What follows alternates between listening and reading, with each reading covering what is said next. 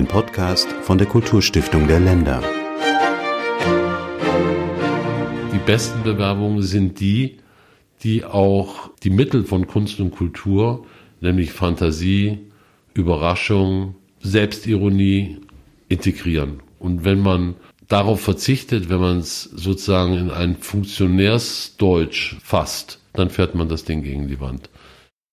Ich glaube, dass sich alle Städte beschäftigen müssen mit der Infragestellung von sicher geglaubten Werten unserer Gesellschaft. Das war die Stimme von Herrn Dr. Ulrich Fuchs. Mit ihm habe ich gesprochen über die Kulturhauptstadt 2025. Jedes Jahr dürfen zwei Länder eine Kulturhauptstadt benennen am Ende eines langen Auswahlverfahrens. Und Herr Dr. Fuchs war in den vergangenen fünf Jahren Vorsitzender der Jury, die für die Europäische Kommission diese Auswahlverfahren durchgeführt hat. Und deswegen habe ich ihm die Frage gestellt, wie läuft so ein Auswahlverfahren, nach welchen Kriterien wird dort verfahren. Der Grund, warum die Kulturstiftung der Länder so etwas in einem Podcast thematisiert, ist, dass wir verantwortlich sind für die Koordination des nationalen Auswahlverfahrens zur Kulturhauptstadt Europas. Am Mikrofon Hans-Georg Möck. Mir gegenüber sitzt jetzt Dr. Ulrich Fuchs. In Deutschland könnte man sagen, er ist so etwas wie, korrigieren Sie mich, der Mr. Kulturhauptstadt Europas, also der Experte zum Thema. Guten Morgen, Herr Fuchs. Guten Morgen. Sie sind sozusagen qua Berufsbezeichnung Kulturmanager. Ich mag den Begriff nicht so besonders gerne, äh, Kulturmanager. Ähm, ich bin ein Kulturakteur. Ich äh, flaniere zwischen Wissenschaft und Kultur, Kunst und Kultur. Ähm, man lernt ja so etwas nicht in der Ausbildung oder in der Universität, wie man so ein großes Kulturprojekt managt, äh, für das man für die Programmentwicklung dann verantwortlich zeichnet. So einen richtig guten Begriff äh, habe ich dafür eigentlich noch nicht gefunden. Also Sie haben sich nie, nie dafür entschieden, sondern das ist Ihnen zugeschrieben worden. Ja, es ist, ähm,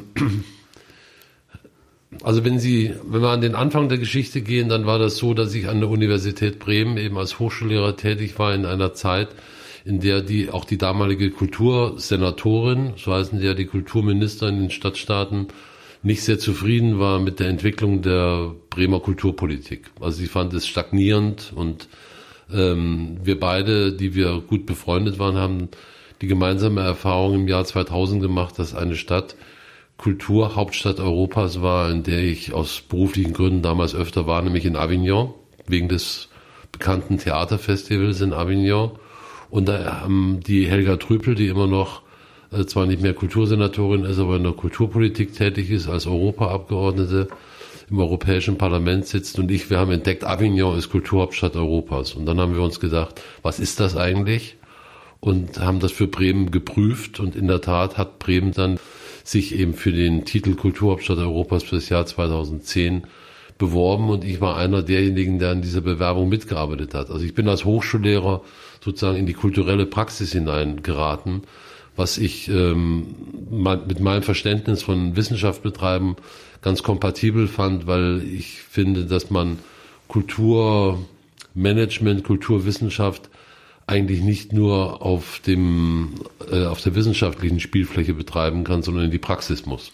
Jetzt sind Sie aber heute ja nicht zufällig in Berlin, sondern Sie haben ähm, bis gestern Abend einen Workshop geleitet, wo Sie die Bewerberstädte in Deutschland für Kulturhauptstadt 2025 gecoacht haben. Was haben Sie denen denn beigebracht?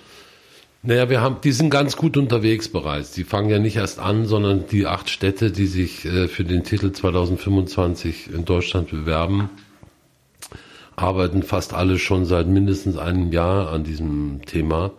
Und daran können äh, die Hörerinnen und Hörer gleich erkennen, bewerben für so einen Titel muss man sich mit einem gewissen Vorlauf. Also zwei Jahre ist man da, glaube ich, gut und gerne unterwegs, wenn nicht mehr um das professionell vorzubereiten. Und die acht deutschen Städte sind im Moment gerade dabei, ihre Bewerbungsdossiers zusammenzustellen. Man nennt das in der Fachsprache der Europäischen äh, Kommission auch das Bitbook verfassen.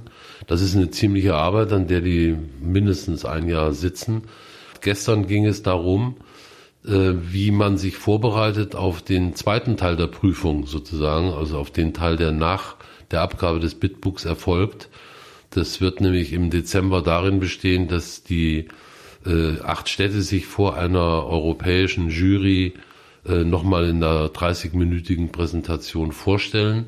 Und dann schließt sich an diesem Dezemberdatum eben an die 30 Minuten für jede Stadt an eine 45-minütige Questions and Answers Session, wo die Vertreter der Stadt gegenüber den Jurymitgliedern dann Auskunft geben müssen auf Fragen, auf die man sich äh, zum Teil vorbereiten kann, zum Teil müssen die dann aber auch spontan gut reagieren. Und dann geht es um die Frage, wer in den Recall kommt, sozusagen. Dann geht es um die Frage, äh, wer auf die Shortlist kommt, so heißt das äh, offiziell. Ähm, und äh, das werden von den acht Städten eben nicht alle acht sein. Das ist auch klar, sondern äh, die Zahl ist nicht äh, maximal festgelegt. Es könnten theoretisch eben tatsächlich auch acht sein oder sieben. Sehr wahrscheinlich ist es aber nach meiner Erfahrung, Sie haben ja äh, schon erwähnt, dass ich eben äh, diese Jury von innen sehr gut kenne, äh, über fünf Jahre als Mitglied und Vorsitzender. Ähm, wahrscheinlich ist es, dass äh, drei bis vier Städte auf die Shortlist kommen. Das heißt aber auch dann eben vier bis fünf Städte sozusagen äh, rausfallen. Und äh, deswegen ging es auch in einem weiteren Teil des Workshops gestern um eine ganz wesentliche Frage, nämlich um die Frage des Plans B. Was macht man, wenn man rausfliegt? Wie geht's dann danach weiter nach dieser Präsentation? Na, es wäre nach der Präsentation, also für die geschortlisteten Städte, die Entscheidung fällt sofort danach und wird dann auf einer Pressekonferenz auch bekannt gegeben. Also die Städte, äh, die deutschen Städte wissen am 12. Dezember mittags, äh, wie es weitergeht. Also entweder sind sie rausgeflogen in der ersten Runde und für die anderen Städte, die auf die Shortlist kommen, heißt es, sie werden erstmal äh, nach dem Champagner und dem Rausch, den sie vielleicht vom 12. auf 13. Dezember haben, den freudigen, sie sofort an die Arbeit des zweiten Bitbooks machen das ist dann in acht Monaten abzuliefern, danach. Und dann gibt's danach gibt's nur noch einen Kandidaten. So ist es. Danach gibt's nur noch eine Stadt, die eben von der Expertenkommission vorgeschlagen wird. Der Rest ist ein bisschen Formalität.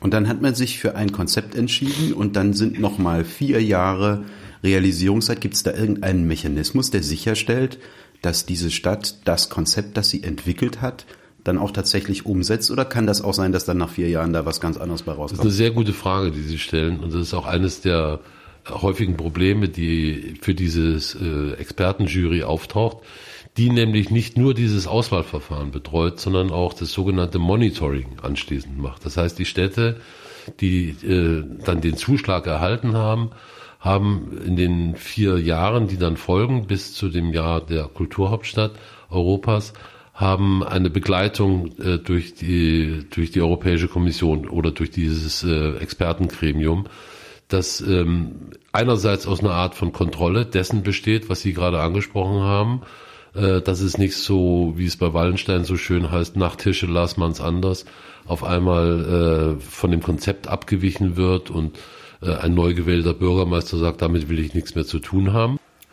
Also dieses kontrollierende und helfende zugleich. Das Panel ist eine sehr wichtige Funktion. Helfen zugleich auch, weil in dem Panel sitzen Leute, die von dem Thema wirklich Ahnung haben, also teilweise Leute, die selbst eine Kulturhauptstadt ähm, abgeliefert haben und die äh, als Experten sich gut auskennen.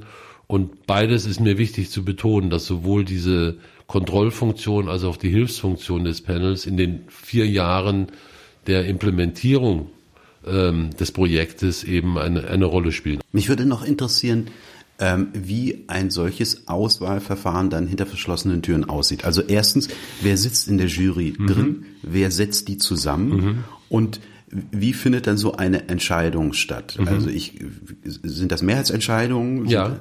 Also das ist ähm, zunächst zu Ihrer ersten Frage. Wie setzt sich dieses Gremium zusammen? Ähm, die Regel sieht Folgendes vor. Es sind zehn europäische Experten und die das äh, europäische Mitgliedsland, um das es geht, kann zusätzlich zwei nationale Experten dazu äh, ernennen. Kann, nicht muss. Das heißt, es sind entweder zehn oder zwölf Leute, die die Entscheidung treffen in diesem Auswahlverfahren.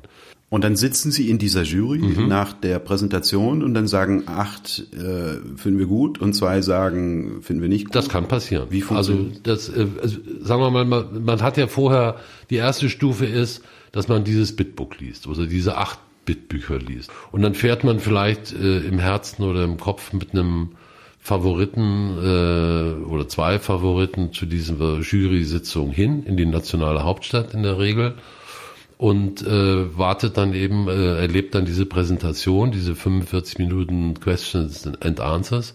Und mir ist es dabei, und nicht nur mir, häufig auch passiert, dass man den Favoriten, den man im Kopf hat, auf einmal weiter hinten einreiht und eine Stadt, die man nicht im Kopf hatte, weiter vorne einreiht, weil man findet, dass die Präsentation und die Art und Weise, wie die Stadt mit dem Thema umgegangen ist, doch viel besser ist, als dass man das im Bitbook gelesen hat. Also äh, äh, hat es tatsächlich auch in ihrer ähm, in ihrem Erleben Situationen gegeben, wo Sie gesagt haben, als ich das Bitbook gelesen habe, habe ich mit der Zunge geschnalzt mhm. und anschließend ist es die Stadt nicht geworden. Ja, hat es auch gegeben. Also ich habe in Irland beispielsweise ging es eigentlich um die eine Schlussphase um die Entscheidung zwischen Limerick und Galway. Und mein Favorit war Limerick.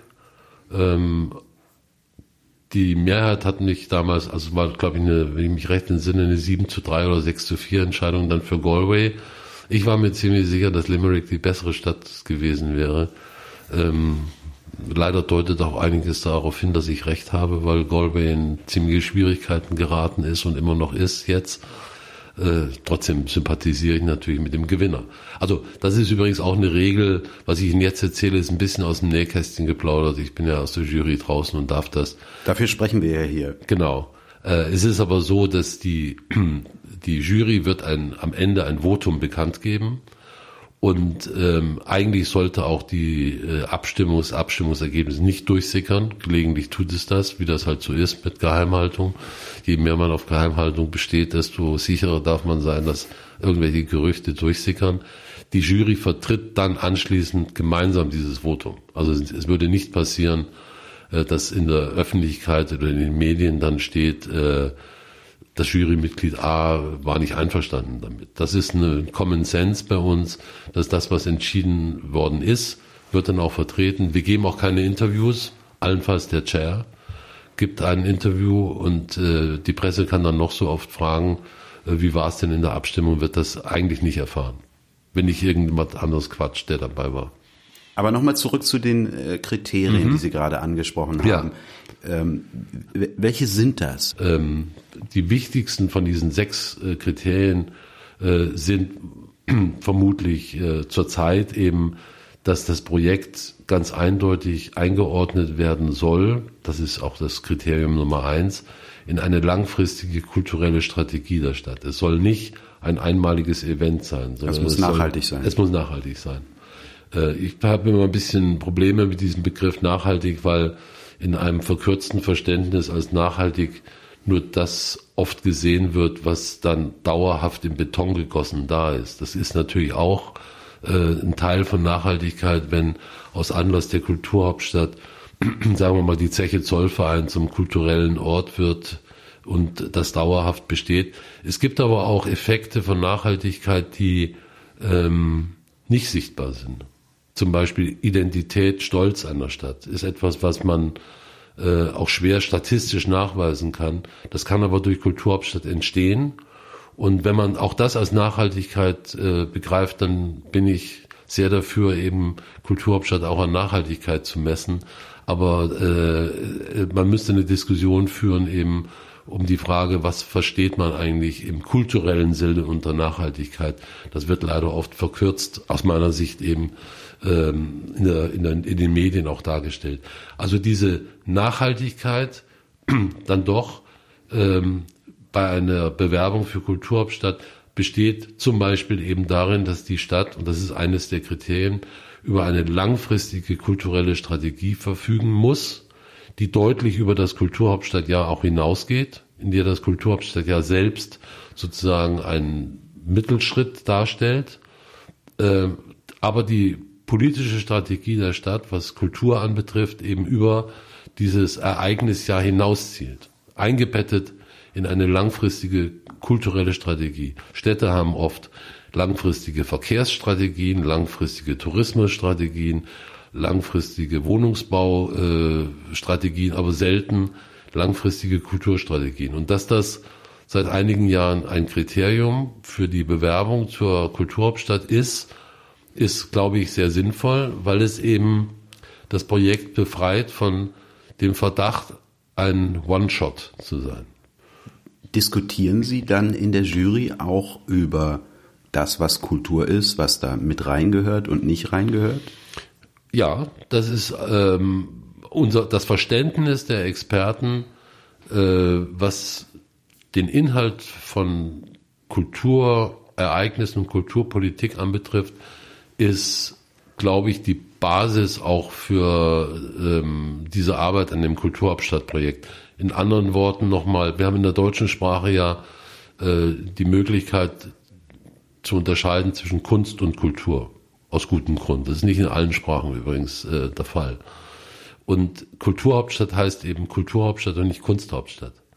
Das heißt, es geht wirklich um den weiten Begriff von Kultur, der Kunst natürlich einschließt. Es geht um tolles Theater, um tolles Tanztheater, um äh, hochprofessionelle Literatur, um Ästhetik, aber es geht auch um die Verbindung des kulturellen Lebens mit Sport, mit Sozialem, mit Wissenschaft, mit Wirtschaft, mit den Bereichen, die wir in der Definition von Kultur halt doch sehr weit als eine Äußerungsform auch von Nichtkünstlern verstehen. Es gibt ja ganz viele, die Kultur betreiben, ohne dass sie selbst Künstler sind. Und wenn man dieses weite Verständnis von Kultur anlegt, das ist die Basis eigentlich unserer Arbeit als Experten, dann ist Kulturhauptstadt eben auch ein höchst demokratisches Projekt, das unter anderem darauf zielt, und damit beschreibe ich übrigens Kriterium Nummer vier, den Zugang zu Kunst und Kultur für viele Menschen zu ermöglichen, die es aufgrund ihrer finanziellen, ihrer Bildungssituation bislang nicht haben. Sie haben sich gerade so ausgedrückt, dass in diesem Bewerbungsverfahren Kultur als Entwicklungsmotor verstanden ja. werden soll einer Stadt. Jetzt haben wir ja in Deutschland noch keine wirklichen Bewerber, sondern wir haben nur Städte, die sich auf eine Bewerbung vorbereiten. Das sind ja aber noch nicht mal zehn. Jetzt frage ich mich, warum bewerben sich nicht eigentlich 50 oder 100, die alle sagen, äh, wir möchten da gerne mitmachen. Mhm. Das ist für unsere Stadt in irgendeiner Weise von Vorteil. Warum sind das immer so wenige? Zum Glück sind es nur so wenige. In Italien waren es übrigens bei dem äh, Wettbewerb um den Titel 2019 am Anfang 21 und dann auf der Shortlist 6 und zum Schluss eine. Das war ein ziemlich anstrengendes Verfahren für uns. Ich glaube, dass es in Deutschland nicht so ist, hat ähm, mindestens zwei Gründe. Grund Nummer eins ist, dass durch das Beispiel von Essen für das Ruhrgebiet im Jahre 2010 ähm, die Verantwortlichen in den Städten verstanden haben, dass es hier um eine ziemlich wesentliche, auch finanziell wesentliche Entscheidung geht, ob man sich bewirbt oder nicht. Und dass man das nicht mal eben bei, nebenbei entscheiden kann, so wie man sich vielleicht äh, für die Ausrichtung, jetzt sage ich mal, der Minigolf Europameisterschaft entscheiden kann. Das ist ein, eine kleinere Kugel, die man da vor sich her rollt. Das ist mit ziemlich viel Arbeit, mit ziemlich viel Geld verbunden, mit ziemlich viel Investitionen eben auch verbunden. Und das überlegen sich die Städte, weil sie eigentlich äh, wissen, äh, spätestens durch das Projekt äh, des Jahres 2010, ähm, dass das eine verantwortlich zu treffende Entscheidung ist. Und Nummer zwei ist, glaube ich, und das ist etwas, was nicht nur Deutschland betrifft, sondern insgesamt Europa betrifft.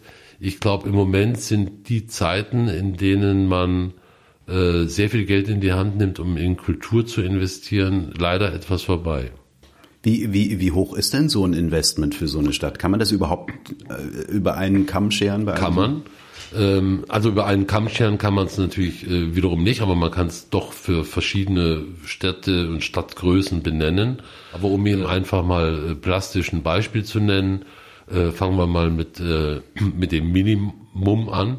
Eine kleine Kulturhauptstadt also in einem kleinen europäischen Mitgliedsland, das gibt es ja eben auch. Deutschland ist eines der großen Länder. Nehmen wir mal Zypern, die im Jahr 2017 äh, die Stadt Paphos, eine Stadt von, ich glaube, insgesamt 20.000 Einwohnern als Kulturhauptstadt hatte. Die haben ein, das kleinste Budget ever sozusagen für das Paphos 2017 Projekt aufgewandt. Das waren 10 Millionen Euro. Das war für Paphos aber dennoch viel Geld. Und für Zypern in der Zeit, äh, als äh, die Entscheidung fiel und die, das Land auch unter der Finanzkrise litt, war das dennoch eine, eine mutige Investition. Und die haben das gut gemacht.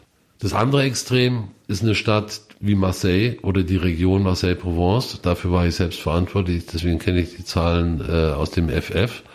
Das war ein sehr hohes Budget von immerhin 98 Millionen Euro für das Programm und circa 650 Millionen Euro für Investitionen, nachhaltige Investitionen. Ein neues Museum, das erste nationale Museum Frankreichs außerhalb von Paris, wurde in Marseille für das Kulturhauptstadtjahr gebaut. Das ist sehr außergewöhnlich gewesen. Da war sowohl das Investitionsbudget sehr, sehr hoch. Wenn Sie jetzt fragen, ich sehe es in Ihrem Gesicht, dann Sie fragen, warum eigentlich, dann kann ich Ihnen als einfache Antwort geben, weil Marseille einen riesen Nachholbedarf hatte und für die zweitgrößte Stadt Frankreichs es fast peinlich war, wie schlecht sie kulturell aufgestellt war. Das ist nämlich genau das, was mir gerade durch den Kopf schoss. Äh, das amortisiert sich ja, unterstelle ich jetzt mal, durch Kulturtourismus. Ich habe gelesen, die Zahlen in Linz steigen, seitdem mhm. Linz Kulturhauptstadt war, ja. äh, jährlich, äh, kontinuierlich. So ist es. Dann gibt es, äh, wenn das ein Entwicklungsmotor ist, dann sind das möglicherweise Entwicklungsmaßnahmen, die ohnehin dran waren. Mhm. Also ist es ja nicht wirklich nur ein Add-on, sondern es ist etwas, was ohnehin getan werden muss. Genau, ein Katalysator. Also es ist oft ein Katalysator. Es werden äh, Investitionen sowohl in kulturelle als auch übrigens in nicht kulturelle Infrastrukturmaßnahmen werden durch Kulturhauptstadt oft ähm, durchlauferhitzeartig beschleunigt. Mich würde interessieren, jetzt macht sich so eine Stadt auf, möchte Kulturhauptstadt werden und entwickelt ein Konzept. Wer erfindet das dann? Da gibt es dann ein Projektbüro, mhm. das zusammen mit ganz, ganz vielen Parteien permanent im Gespräch ist? Ja, das ist ganz gut beschrieben so. Ähm, man kann, man muss auch da sagen, das ist natürlich unterschiedlich. Ich nehme ein konkretes Beispiel.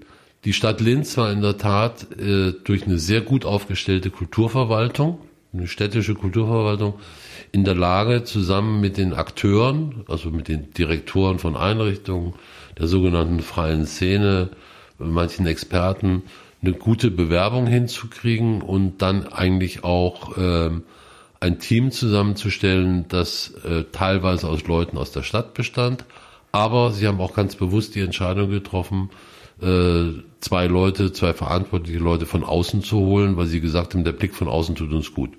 Einer davon war ich. Auf das Modell würde ich gerne nochmal mhm. zu sprechen kommen. Jetzt sind Sie da, sitzen Sie da in Linz. Ja. Dann gibt es den Bürgermeister, mhm. der möchte ein Leuchtturmprojekt. Dann gibt es eine Gruppe, die möchte ein soziokulturelles mhm. Projekt oder da eine Dominanz haben. Dann gibt es möglicherweise noch den Landrat, der möchte wieder was anderes. Mhm. Und dann gibt es noch die äh, Regierung aus Wien, die dann auch eine Idee hat, Sie haben es gerade mhm. geschildert, wie, wie, wie kriegt man das denn zusammengezogen? Das ist eine ziemlich harte, ein harter Ritt über viele Klippen, die man da bestehen muss. Und da ist es eigentlich so wie in einem Theater. Der Intendant entscheidet letztlich, was auf den Spielplan kommt. Also der hat auch Dramaturgen, die sagen, wir spielen Shakespeare, nein, wir spielen Molière und der dritte sagt, überhaupt keine Klassiker. Ähm, das ist ein normaler Prozess, darüber setzt man sich auseinander. Da hat der Bürgermeister letztlich, auch wenn er im Aufsichtsrat des Theaters sitzt, nichts zu sagen. Das weiß er auch. Das ist die Freiheit von Kunst und Kultur, die im Grundgesetz ja auch verankert ist. Äh, niemand käme auf die Idee, dem Intendanten des Deutschen Theaters vorzuschreiben, welche Stücke er spielen muss. Also die Verantwortung hat man dann und das ist natürlich ein Prozess, wo man äh, auch oft kritisiert wird, wo man Enttäuschungen auch bereitet, wenn man das Programm zusammenstellt, weil man in diesen vier Jahren, an denen man an dem Programm arbeitet, da sicherstellen muss, dass sowohl die lokalen, die regionalen, aber dann vor allem die europäischen Akteure dabei eine Rolle spielen. Es geht ja nicht darum, dass wir die Kulturhauptstadt Deutschlands äh, ernennen wollen für 2025, sondern die Kulturhauptstadt Europas. Das ist eine andere Hausnummer als wenn man sich nur im Bundesland bewegt oder auf der nationalen Ebene bewegt. Was, was würden Sie denn sagen, ist da sozusagen Ihre ähm, wichtigste Kompetenz gewesen? Ist das, dass man alle Leute mitnehmen muss, dass man ähm, die Leute in Stunden, ich habe das mhm. bei Ihnen äh, auf YouTube gesehen, mhm. wie Sie erzählt haben, Sie haben da zweimal fünf Stunden äh, Überzeugungsarbeit geleistet, bis man ja. sich dann ergeben hat. Ja. Was sind sozusagen die Kompetenzen für den, der genau diesen mhm. Prozess durchführt? Das ist auch wieder eine sehr gute Frage. Ich glaube, eine wichtige Kompetenz ist, dass man nicht als Schlaumeier auftritt, sondern dass man erstmal gut zuhört. Also ich würde den in der, in der chronologischen Reihenfolge würde ich äh, sagen, jemand, der eine nicht wirklich sich auf die Stadt einlässt, sie wirklich kennen, wenn er von außen kommt, sie kennenlernen will, sie in all ihren Facetten studiert, erfährt, sich auf äh, mit den Akteuren nicht nur des Kulturbereichs übrigens, sondern eben auch der Zivilgesellschaft, der Politik, der Medien, äh, der Sportvereine, der Religionen, der Kirchen, die dort vertreten sind, wirklich einlässt und ähm, die Stadt studiert, der wird es schwer haben, mit den getragen von den Akteuren, nicht unbedingt immer geliebt, aber doch getragen von den Akteuren, in der Stadt ein Programm zu entwickeln. Es ist etwas, was man zum Teil lernen kann, natürlich, indem man aufmerksam äh, ist und auch die, den Blick nach außen wendet, die internationalen Erfahrungen, äh, übrigens nicht nur in Europa, sondern auch in der Welt zur Kenntnis nimmt. Und es ist aber auch eine Frage von hoher Sensibilität, von zuhören können und von ähm, einer gewissen charismatischen Leadership. Jetzt haben Sie alleine in den letzten fünf Jahren, ich unterstelle mal fünf, sechs, sieben Dutzend Bewerbungen ähm, gelesen, mitbekommen, Präsentationen mhm. erlebt. Haben Sie denn einen Tipp, wie man eine solche Bewerbung mit Garantie gegen die Wand fährt? Durch Humorlosigkeit. Oder anders gesagt, die besten Bewerbungen sind die, die auch ähm, die Mittel von Kunst und Kultur, nämlich Fantasie, Überraschung, ähm, Liebe zu den Menschen, Selbstironie integrieren. Und wenn man darauf verzichtet, wenn man es sozusagen in ein Funktionärsdeutsch oder in eine technokratische ähm, Optimierungsstrategie rein auf Marketing und touristischem Know-how beruhend fasst, dann fährt man das Ding gegen die Wand. Jetzt haben wir in der EU zunehmend nationalistische mhm. Strömungen, ähm, auch Mehrheiten. Das kommt ja auch in Ihrem oder kam in den vergangenen Jahren Ihrer äh, Jurymitgliedschaft ja durchaus auch zum Tragen. Mhm. Ja, ja, immer deutlicher leider und bedenklicherweise. ähm, also man kann da glaube ich auch in, als große Linie könnte man vielleicht mal folgende Denkfigur äh, beschreiben. In den letzten, ich nehme mal jetzt nur, um es nicht zu lang werden zu lassen, die letzten 10 bis 15 Jahre. Wenn ich zurückdenke, am Anfang war ähm, ganz häufig dieser Titel sehr stark verbunden äh, mit urbanistischen Projekten. Also auch für das Ruhrgebiet zählt das beispielsweise. Die Investition in Zeche Zollverein, die Umgestaltung des Ruhrgebiets von einer industriellen Region in eine nachindustrielle Region. Das war ein ganz starker Motor für Kulturhauptstadt. Kultur durch Wandel, Wandel durch Kultur war das Motto damals für Essen 2010 und das Ruhrgebiet. Sie sehen, da hat Kultur eine ganz starke Nähe gehabt zur, äh, zur urbanen Entwicklung einer Region und zur neuen Identität einer Region. In den letzten, also in den 20er Jahren jetzt, die, in die wir ja bald eintreten mit den Kulturhauptstädten äh, in Rijeka 2020, dann 21 in Timișoara und den folgenden, hat sich das ziemlich verschoben. Es hat sich eigentlich, es geht gar nicht mehr um große urbane Projekte, sondern es geht jetzt viel stärker um europäische Werte. Das hat zum Beispiel bei Linz und bei Marseille noch gar keine besondere Rolle gespielt. Ein Wert wie Rechtsstaatlichkeit, ein Wert wie Humanität, Solidarität, Subsidiarität, ähm, Anerkennung von Minderheiten, Flüchtlingspolitik, die Migrantensituation, das ist auf einmal sind Themen in Kulturhauptstadtbewerbung. Da geht's also auf einmal gar nicht mehr um ökonomische Effekte von Kultur oder architektonische oder urbane, sondern um Wertvorstellungen. Und das zeigt deutlich, dass wir da in einer anderen Phase der europäischen Politik sind, wo man ja eben auch gegenüber manchen äh, nationalistischen, protektionistischen Tendenzen innerhalb der EU, ich sage nur Stichwort Ungarn, Polen, aber auch Österreich, äh, wo man äh, als überzeugte Europäer diese, auf diesen Wertvorstellungen insistieren muss und sagen muss, nein, wir wollen nicht eine gleichgeschaltete Presse. Nein, wir wollen nicht, dass Minderheiten ausgegrenzt werden. Wir haben nicht ein Bild äh, von einer Festung Europa, das Mauern und Zäune und äh, Schießanlagen um seine Außengrenzen herum baut. Das sind eigentlich Themen, die auf einmal ähm, ja auch in den Bewerbungen von Kulturhauptstadt eine Rolle spielen, weil sie in ganz Europa eine Rolle spielen.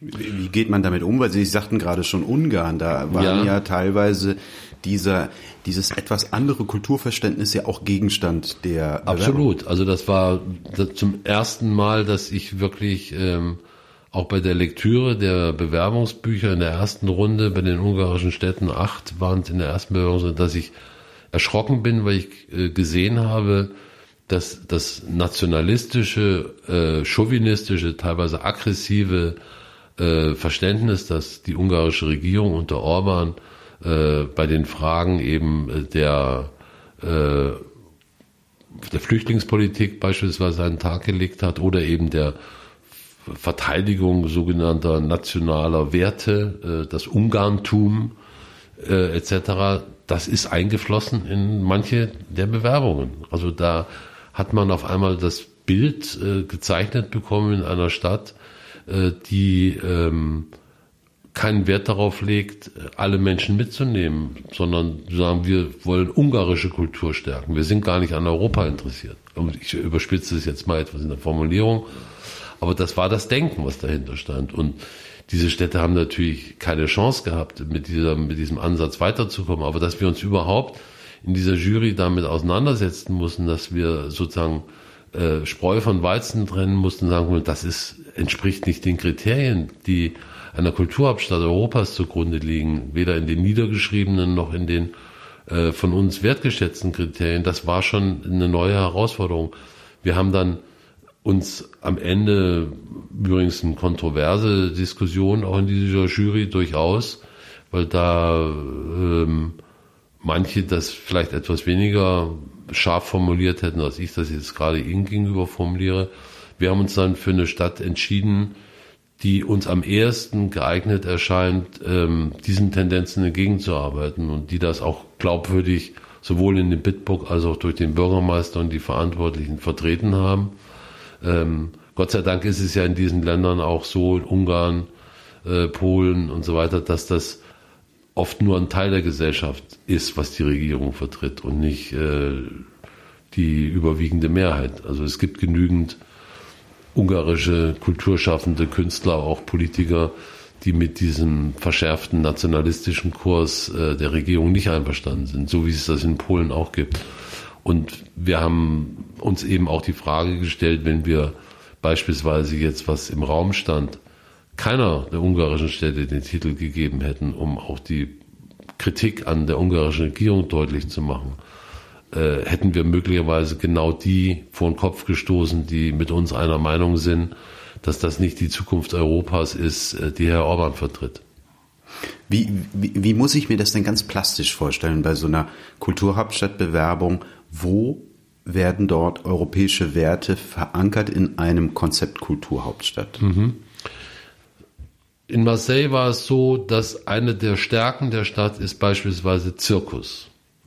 Und zwar Zirkus in der modernen Form des Begriffs, also nicht äh, mit Tieren und äh, dem klassischen Zirkus, den wir vielleicht noch aus unserer Kindheit kennen, sondern dem sogenannten äh, Nouveau Cirque, der also auf Akrobatik, auf Kunstformen wie Clownerie äh, und äh, Jonglieren und allen möglichen Formen eben sozusagen der Straßenkunst auch oder auch der Zirkuszeltkunst besteht. Das ist eine große Stärke. Und ähm, für das Kulturhauptstadtprojekt war die Zielvorstellung, dass wir gesagt haben, wir wollen das auf einer europäischen Ebene sozusagen ausbauen. Das heißt, wir wollen ermöglichen dem Kulturhauptstadt ja selbst, dass das, was in Marseille so gut entwickelt ist, sich auch für andere Europäer äh, sichtbar, mach, sichtbar wird, indem wir ein, große, ein großes Festival machen, ein dreiwöchiges Festival, zu dem wir aber auch Zirkuskompanien aus vielen europäischen und dann spezieller Einschlag Marseille, auch nordafrikanischen Ländern, wir haben ja uns definiert eben auch als Euro-Mediterranee Kulturhauptstadt, also unter Einbeziehung des Mittelmeerraums, ähm, äh, einladen. Das ist zum Beispiel ein Beispiel für europäische Dimension, dass sich ähm, das, was in der Stadt stark entwickelt ist, auf einmal in den europäischen Kontext stellt. Mich würde zum Schluss jetzt nochmal interessieren, äh, von jemandem, der das fast 20 Jahre beobachtet hat und jedes Bewerbungsverfahren, äh, jedes Bewerbungsjahr hat ja so seine eigenen Charakteristiken. Können Sie in diesem frühen Stadium in Deutschland schon irgendwelche Besonderheiten der Bewerber des Bewerbungsverfahrens ausmachen, die anders sind als in anderen Jahren? Ja, ich glaube, dass sich alle Städte beschäftigen müssen und es tun es offenbar auch mit der Infragestellung von sicher geglaubten Werten unserer Gesellschaft. Ausländerfeindliche, rechtsextremistische, Europa in Frage stellende Tendenzen, auch äh, bis hin zu gewalttätigen Exzessen, wie sie äh, in, vor fünf Jahren doch nicht möglich denkbar gewesen wären. Damit muss sich, müssen sich alle deutschen Städte auseinandersetzen. Da ist ein Stück leider europäische Realität in Deutschland auch angekommen. Das ist ein Thema. Dann bin ich gespannt, äh, was präsentiert wird im Dezember. Mhm. Ähm, danke Ihnen für das Gespräch. Nicht ohne darauf hinzuweisen, dass die Kulturstiftung der Länder nicht nur auf Podcasts zu hören ist, sondern auch auf Twitter, auf Instagram, auf YouTube und auch auf Facebook. Am Mikrofon war Hans-Georg Möck und äh, Ihnen, Herr Dr. Fuchs, danke ich ganz herzlich für das Gespräch. Ich danke für Ihr Interesse.